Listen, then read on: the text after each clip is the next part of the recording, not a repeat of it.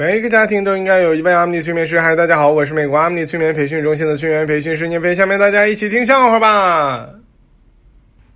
小明坐火车买了慢车票，但是却上了快车。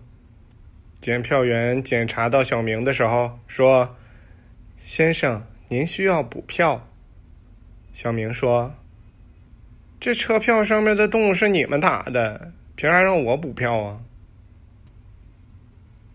检票员说：“不是这个意思，是你买的是慢车票，我们这是快车，所以让你补个票。”小明说：“那你让司机开慢点呗，我又不赶时间。”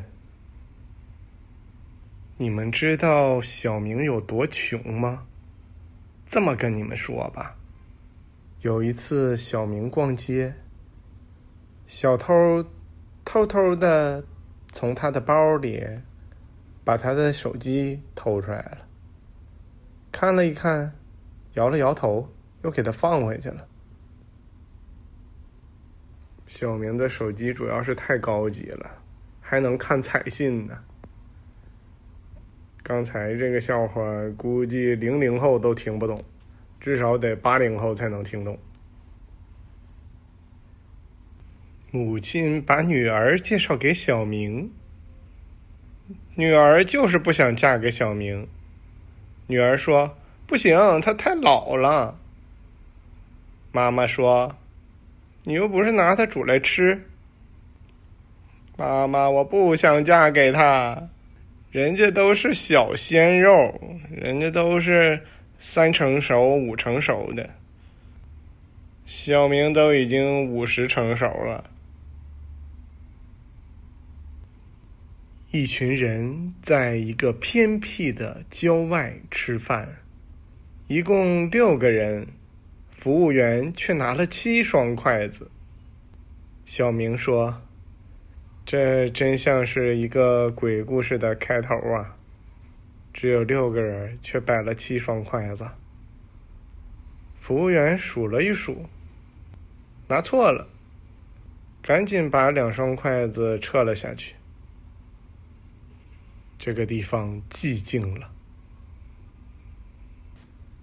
小明去一个酒吧，点了一大杯啤酒。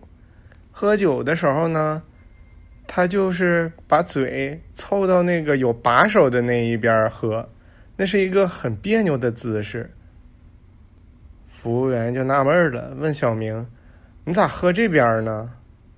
小明说：“因为。”这么拿着喝不方便，一般人不用这边儿。我为了避免感染上什么疾病，我就用这边喝。服务员觉得小明太聪明了。这时候，那边进来一个猥琐大叔，他也点了一大杯啤酒，他也凑到把手那边喝。服务员就问他：“你也是怕传染上什么病？”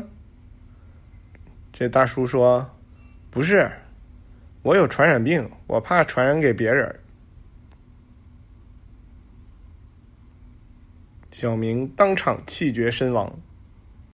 哎，你们知道吗？我们通过催眠，我们了解到有些人的病真是自己吓出来的。假如说有人有癌症，他本来不知道，好像啥事都没有，天天打麻将，一旦知道了之后，自己把自己给吓得立刻卧床不起了。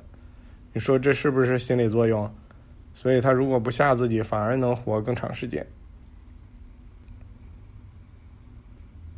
下大雨了，精神病院里边的一个精神病跑出去淋雨，还拿了肥皂，拿了什么浴巾呢，在那块洗澡。小明这个精神病，他就不跑出去洗，其他人都洗，他自己就不洗。然后院长看着以为小明没有精神病，就问小明：“你咋不去洗呢？”